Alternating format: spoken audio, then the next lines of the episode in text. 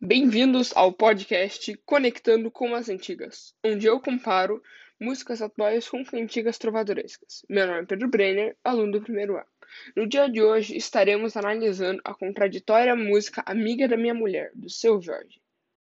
A música Amiga da Minha Mulher, do álbum Músicas para Churrasco, lançado em 2011, dos gêneros MPB e Funk, pode ser comparada com dois tipos de cantigas trovadorescas, tanto com as cantigas de amigo quanto as de escárnio. As cantigas de amigos foram criadas no século II, na Península Ibérica.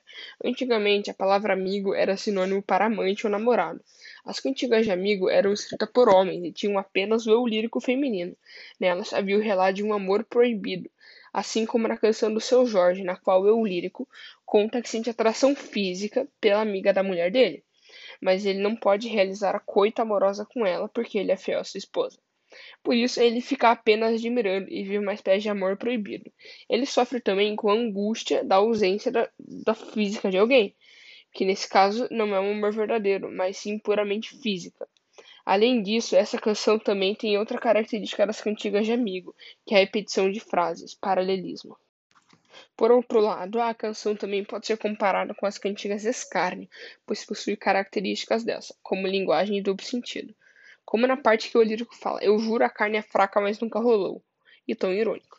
O eu lírico não sente um amor verdadeiro pela mulher, é, é unicamente atração física. A música também tem um tom irônico, principalmente nos versos em que ele fala: Não pego, eu pego, não pego, eu pego, não pego, não. Na minha opinião, ele também é sar sarcástico quando ele fala que se fosse mulher feia estava tudo certo.